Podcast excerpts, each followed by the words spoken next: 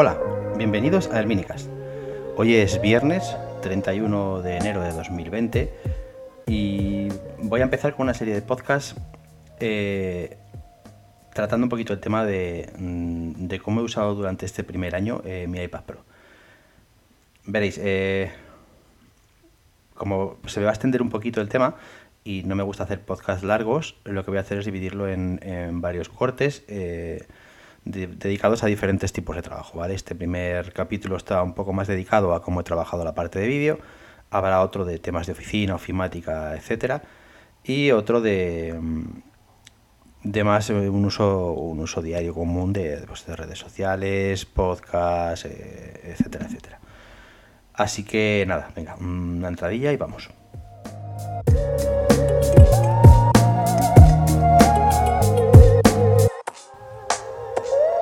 Como os decía, hace un año eh, decidí vender mi, equipo de sobremesa. Eh, tenía un iMac de 27 eh, ultra cargado de, disco, RAM, etc. decidí venderlo porque principalmente yo antes trabajaba de freelance desde casa. Desde hace unos años trabajo en una agencia en la que tengo mi equipo de trabajo, etcétera, etcétera.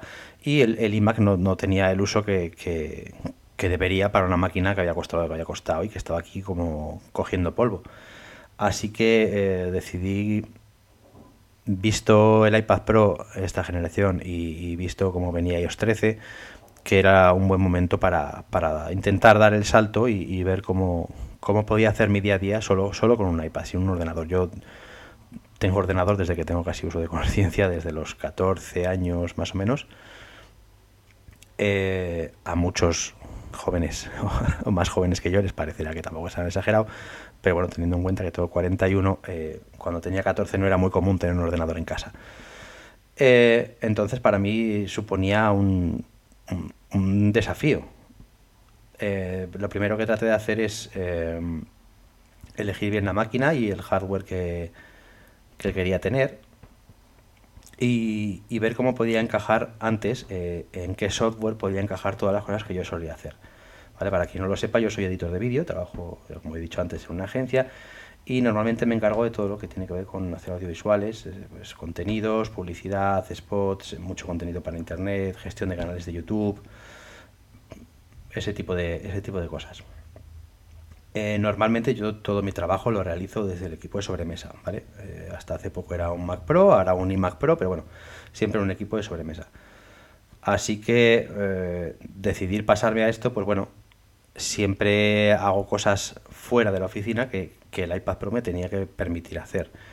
Así que a la hora de, elegir máquina elegí el, de 13 pulgadas, el de 12,9, principalmente por, por espacio en pantalla para poder eh, tener un poco de sensación de espacio de trabajo. Y cogí el de 256 gigas, porque tampoco creo que el espacio interno me hiciera mucha más falta, teniendo en cuenta la conexión USB-C, eh, etcétera, pues me opté por ese. La versión Wi-Fi, compré su, Apple Pencil y añadí eh, un hub HyperDrive de USB-C también. Este hub tiene salida USB normal eh, USB-C, mm, lector de tarjetas micro SD, SD, un conector eh, mini jack para auriculares y un HDMI para dar salida a un monitor externo en un momento dado a la hora de editar vídeo, lo que hiciera falta. Le añadí a eso un, disco SSD externo, conexión USB-C de 1 terabyte. Y a eso le añadí una suscripción de 200 GB de, de iCloud Drive para, para lo que pudiera surgir y tener siempre un, almacenamiento extra a los 256 por si no tenía el SSD en ese momento, me hiciera falta cualquier tipo de cosa, ¿vale?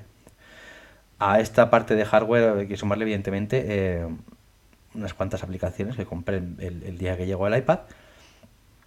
Y en ese sentido me decidí por, Affinity, Affinity Photo, Affinity Design, eh, compré también LumaFusion como, como editor de vídeo, eh, algunas aplicaciones de audio eh, y cosillas menores que he ido añadiendo como Ferrite, etcétera. Eh, entonces, todo esto finalmente yo diría que al final ha podido rondar los ¿qué? 1.700 euros más o menos, por ahí. No es que sea un equipo barato, tampoco es que sea nada eh, extraordinariamente caro, hasta la altura de un, de un portátil, pero a mí me parece que es mucho más cómodo, agradable de usar y efectivo, ¿vale? Vamos a, ver, a ver por qué. Principalmente eh, a la hora de hacer vídeo, que es a lo que quiero dedicar este, este pequeño capítulo, hay que distinguir dos tipos de trabajo, ¿vale? El trabajo en el que utilizo el, iPad como, como, un apoyo que comparte procesos con, con, el sobremesa y los trabajos que he realizado íntegramente eh, con el iPad. Eh, a ver, dentro de lo que es el, mundo de, del vídeo, de la producción, de mi mundo de la producción, porque hay muchos diferentes, se hacen muchos tipos de trabajo enfocados a muchos tipos distintos de emisión, ¿vale? En mi caso la mayoría son para contenidos para internet, eh, aunque también eh, dos, tres, cuatro trabajos al año son de más nivel, pueden ser para emisión en televisión nacional, eh, etcétera. Y estos vienen con, con otro tipo de, de, más profesionales, normalmente muchos en, en, ProRes, en XDCAM, otro tipo de códex más profesionales que, que, el iPad no soporta, ¿vale? Como digo, en este tipo de proyectos lo único que he hecho ha sido usar el iPad como una herramienta secundaria o de apoyo principalmente por, por, la falta de soporte de códex, ¿eh? no, no, porque no me viera capaz de hacer el proyecto en, en el iPad, sobre todo la edición. Eh, así que muchas veces lo que hacía era eh, preparar unos proxies en EB4, hacer previos de edición, de diseño de montaje y después lo he devuelto a Final Cut con exportando un XML y, y, terminado la, edición y las correcciones y todo lo demás allí.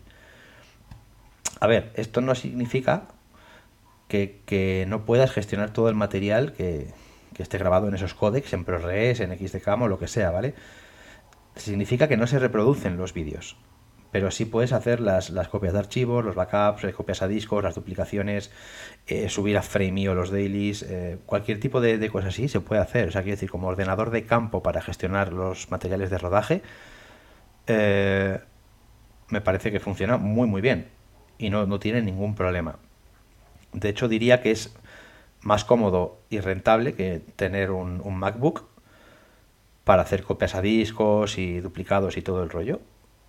Por, potencia, por velocidad, eh, por duración de batería, por muchas cosas. En ese sentido, esta gente, mucha gente que está especializada en, en estos equipos de campo que se utilizan para, hacer el backup de lo que se graba eh, y todas las capturas y todo este tipo de cosas, lo veo objetivamente mucho más cómodo. Siempre se podrá discutir por tipos de aplicaciones, de seguridad de tarjetas y de copia de tarjetas y, y duplicados, pero lo veo en ese sentido mucho más cómodo y, potente. ¿vale?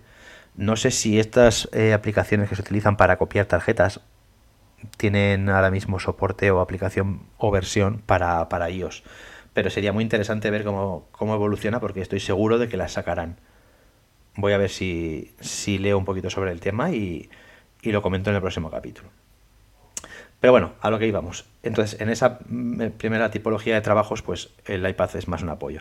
Es en la segunda tipología de trabajos, eh, donde el, iPad ha tenido mucha más presencia para mí, incluso muchas veces el 100% del, del, protagonismo, lo ha hecho todo íntegramente en el iPad, ¿vale? Proyectos para redes sociales, eh, promos, eh, todo ese tipo de, de material que principalmente viene casi siempre grabado en H264.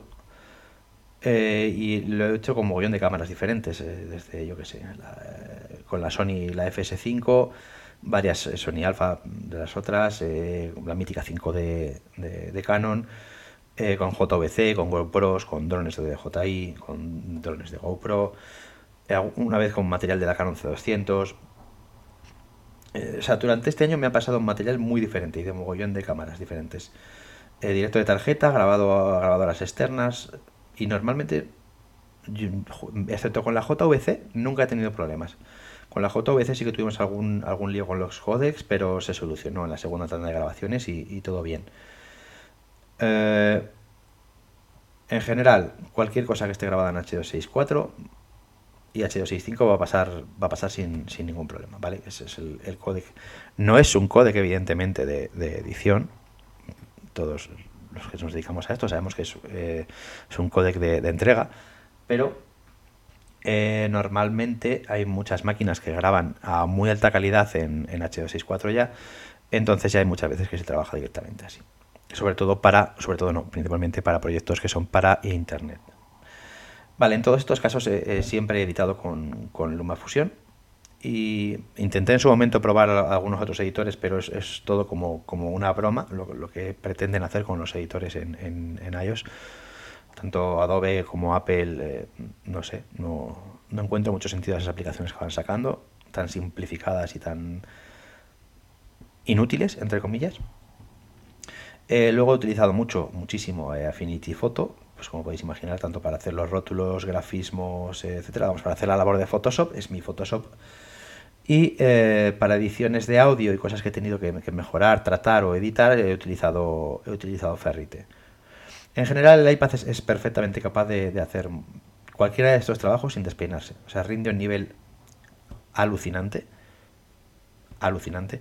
Maneja los materiales 4K, eh, bitrates muy altos.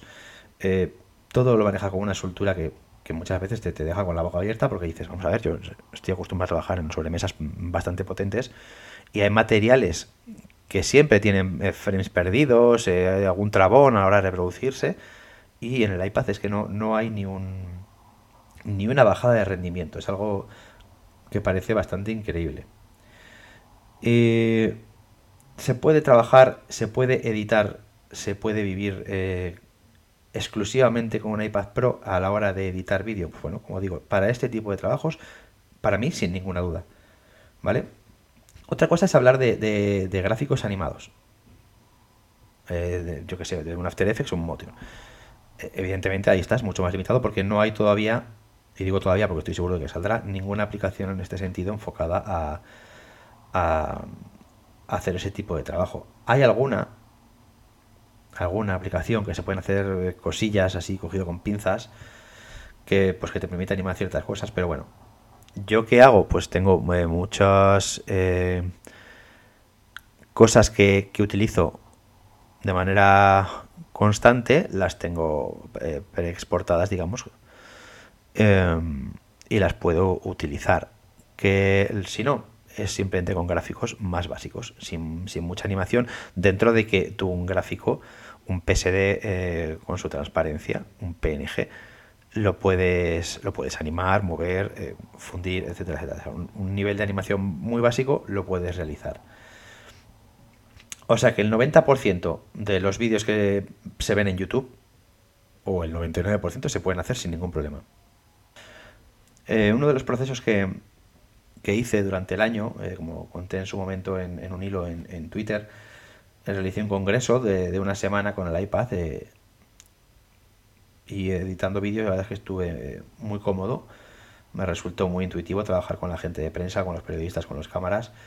Y, ahí es donde el aparato se, destapa con como una máquina súper super versátil, porque te puedes eh, mover en cualquier momento, acercarte a cualquier cámara, posición, periodista que necesites el tema de airdrop dentro de la sala de prensa funcionó súper bien. la máquina rinde, como he dicho antes, fantásticamente bien. Y creo que en, ese tipo de situaciones eh, es donde se puede, se puede valorar más. Eh, editar vídeo es, muy cómodo con, con LumaFusion. Es, es, fácil e intuitivo. Cualquiera que haya trabajado con Premiere, con, con Avid Final Cut, lo va a coger a, nada. Según lo coja, ya sabe editar.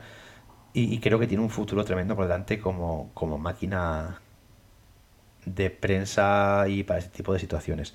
Me gustaría ver algún día eh, Final Cut, eh, me gustaría ver algún día Premiere, Premiere de verdad, no la porquería se la han sacado. Eh, me gustaría incluso, incluso Motion, Motion o algo similar, sería maravilloso. Y, más aún, después de haber probado estos softwares, todos ellos, he probado Premiere, Final Cut, Motion, After Effects, utilizando Sidecar en, en MacOS Catalina y, es alucinante cómo, se maneja de bien, que bien funciona, que bien, que bien adaptada puede llegar a, aparentar la interfaz en, en el iPad para, para, utilizarlo con los dedos o con el lápiz. Yo, sinceramente, Final Cut creo que necesitaría muy poquitos ajustes para poder utilizarse muy cómodamente en un iPad Pro. me parece un poco increíble que Apple no, no saque una versión para iOS.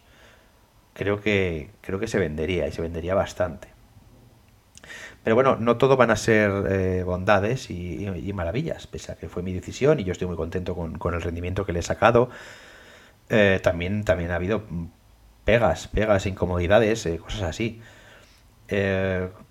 como muchos sabéis, cuando trabajas con vídeo te enfrentas a, muchos tipos de, archivos diferentes, a códex, a, archivos viejos de gente, a logotipos, a mil cosas, a mil cosas raras. Y, iOS, no el iPad, sino iOS, eh, tiene problema, por ejemplo, a la hora de cambiar formatos de archivos.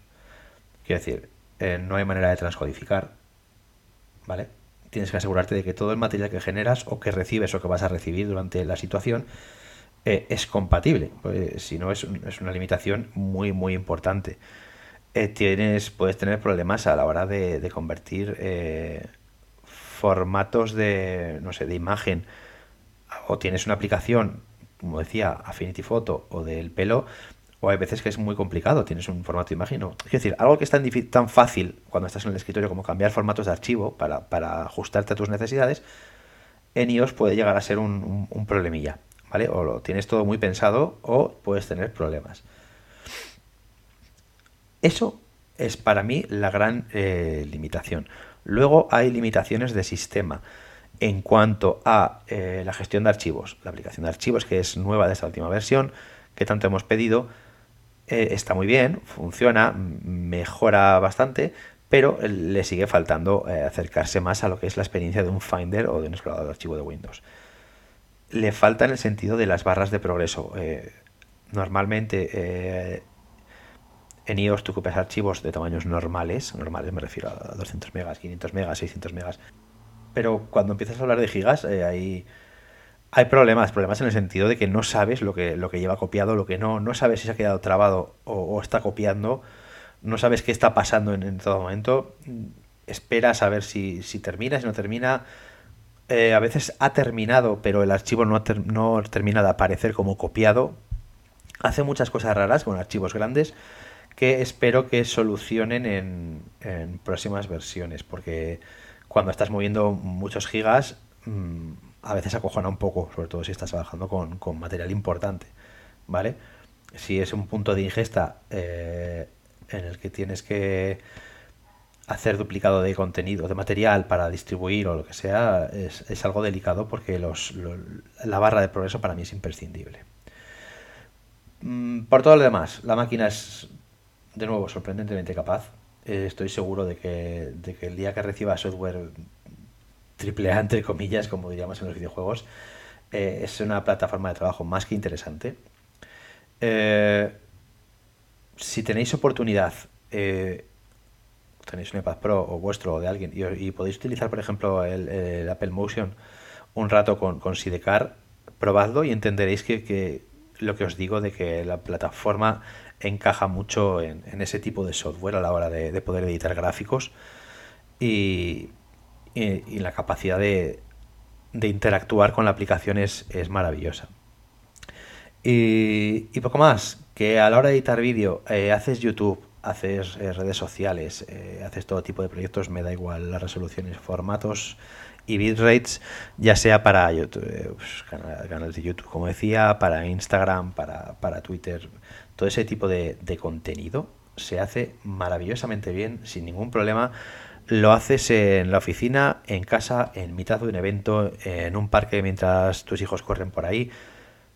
Eh, las posibilidades son infinitas, la batería dura una barbaridad y merece más que la pena. Eh, muchas veces nos gastamos un pastizal en un portátil sin tener muy claro cuál es el objetivo de, de lo que vamos a hacer. Si si haces vídeo, eh, ya sea a un nivel como el que estoy comentando, eh, incluso un nivel amateur, nivel profesional pero exclusivamente enfocado a Internet y a este tipo de, producciones, yo no tendría ninguna duda. Evidentemente, prueba, ajusta, vas a tener que, adaptar, vas a tener que adaptar cosas que haces a, una forma nueva, a un software nuevo, pero se funciona muy bien y, al final te acostumbras a trabajar y, eres realmente efectivo y, rápido, que es de lo que se trata. Eh, supongo que con el avance de iOS en, la próxima versión, que será 14, que presentarán en junio, eh, tengamos novedades importantes en, iPad 2, iPad OS y y veremos hacia dónde lo enfocan, veremos si, si realmente tienen la, idea de convertir una máquina pro en algo que se pueda utilizar de manera profesional eh, apoyándolo con un software que es necesario. Adobe está claro que se queda fuera de la ecuación. Para mí, no les voy a pagar la pasta que, quieren por sus suscripciones cuando por, por, el precio de un mes me he comprado el paquete entero de, Affinity, que es muy potente e igual de bueno. Eh, me queda Apple, veremos por dónde salen y veremos si, se animan a, sacar eh, Final Cut eh, para, para mejorar el nivel de... No sé, no, tengo muy claro que lo vayan a hacer. Hay quien dice que sí, que hay versiones de pruebas, que ya se rumorea por ahí, que bla, bla. Yo no lo tengo tan claro. Y, y no los tengo tan claro por, por, el bombo que le han dado a Luma Fusion durante bastante tiempo. Ha salido en varios vídeos oficiales de Apple promocionándolo, el tema de edición y tal. También es cierto que iMovie lo tienen muy muerto, que podría ser el anuncio de que viene algo más grande, no lo sé. Ojalá, ojalá que, complementen esta, esta parte que, es tan importante dentro del ecosistema. Y nada más, el próximo día voy a hablar de eh, la parte de oficina, digamos, que también es mucha, pues como todo el mundo pues documentos, eh, Word, PDF, almacenamiento, archivos que suben y bajan, correo electrónico, Slack, comunicación interna de la empresa, eh, todo ese tipo de cosillas. Voy a, voy a hablar un poquito de, cómo lo hago, qué aplicaciones utilizo y, mis, humildes recomendaciones. De momento esto es todo por hoy. Os he hablado de la parte de vídeo. Eh, en breve, no tardaré mucho porque los voy a dejar ya grabados el siguiente capítulo hablando de, la oficina. Nada más, muchas gracias por estar ahí como siempre. Ya sabéis, si queréis dejar alguna reseña, algún comentario, lo que sea, me podéis contactar en el minicast.gmail.com o en Twitter en arroba laurindel. Eh, muchas gracias por escucharme, buenas tardes, buenas noches, buenos días.